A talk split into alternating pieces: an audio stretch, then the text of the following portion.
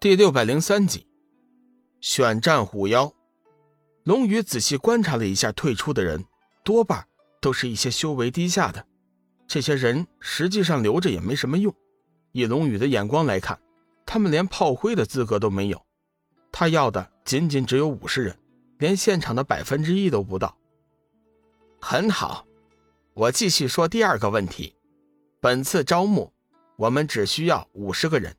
以修为作为评判标准，其中能经过我们老大评判的，将会得到两颗天级大还丹作为预付金，事成之后再发两颗。其余所选人员每人一颗预付，事成之后再发一颗。此话一出，现场再次引起了轰动，报酬实在是太过诱人了。想那天级大还丹是何等宝物，能有一颗就已经不错了，没想到。龙宇竟然开出了四颗丹药的报酬，如此一来，先前退出的人群中，居然又有一些人加入了进来。大家静一静，由于报名的人员比较多，根据我们老大的指示，今天先进行预选，稍后我们会根据各位的名号进行分组，一共五个组，每组选前十名，每组的第一名将有机会和我们老大过招。志远宣布完规则之后。随即就开始了比试，因为有天级大还丹的刺激，上场的众人出手都是不留情，有几场大战甚至当场就死人了。龙宇不得不告诫大家点到为止，以免发生什么混乱。有了龙宇的告诫，接下来的比试就顺利多了，除了重伤的无一死亡。比赛持续了七天，七天之后，已经圈定了最后五十人，其中散仙二十人。散魔十人，仙人十人，名人五人，妖怪四人，佛家高手一人。佛家高手虽然只有一人，但是龙宇却是极为开心，因为此人正是他一直在等待的佛陀金身罗汉洪德。从龙宇的观察来看，此人的一身佛法修为甚至在致远之上。十位散魔的力量其实并不算参赛中最强的，但是考虑到他们的出生。龙宇还是特意的将他们圈定，五位名人都有着不弱于金仙的实力，妖怪中以虎妖为尊，另外三妖也是他的朋友，实力十分的强大。散仙二十人，个个都在八转以上，其中有十人就是闪电的冷血杀手。以他们的团队精神来看，十人一起攻击，足叫其余的各个种族生畏。根据事先说好的规则，接下来。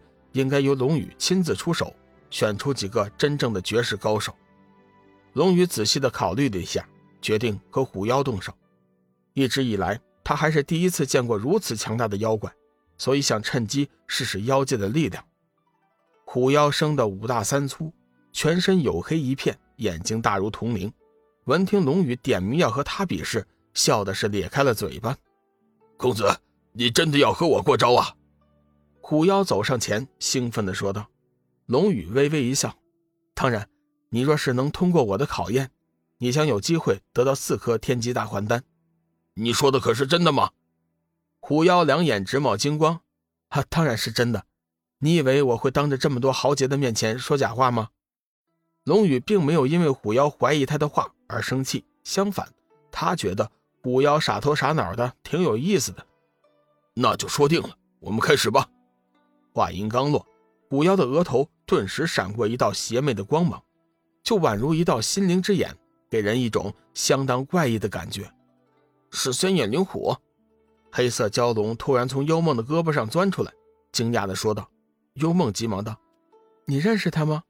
莫非他也是上古洪荒异兽吗？”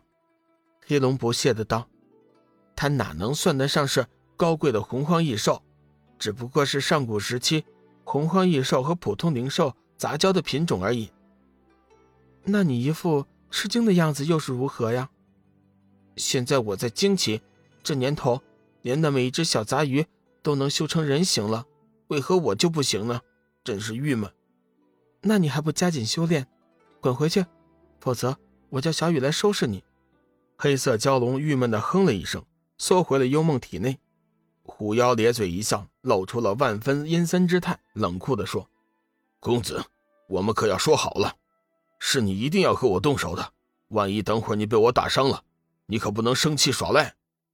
虎妖并不知道龙宇的修为到底有多高，就从他感应到的修为来看，虎妖认为龙宇远远不是自己的对手，所以他才有此一问，生怕一不小心会伤到龙宇，到时候惹得人家生气，到手的丹药可就没了，那岂不是白费了吗？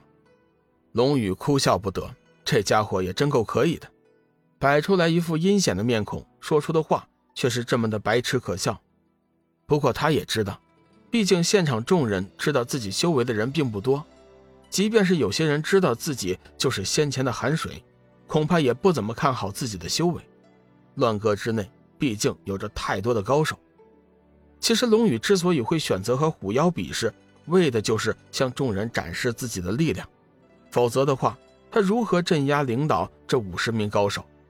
谁能肯定这些人当中就没人会起歹心，伺机抢单呢？龙宇现在就是要靠实力告诉他们，想抢单没门你们还是乖乖的为我做事儿吧。只要是表现让我满意，自然就有单可拿。有多大本事就尽管施展出来吧。如果你能给我意外的惊喜，我会多给你一颗丹药。重赏之下必有勇夫。龙宇索性再次开出了高价，堵上了虎妖的嘴巴。哈哈哈哈！既然如此，你可要小心了！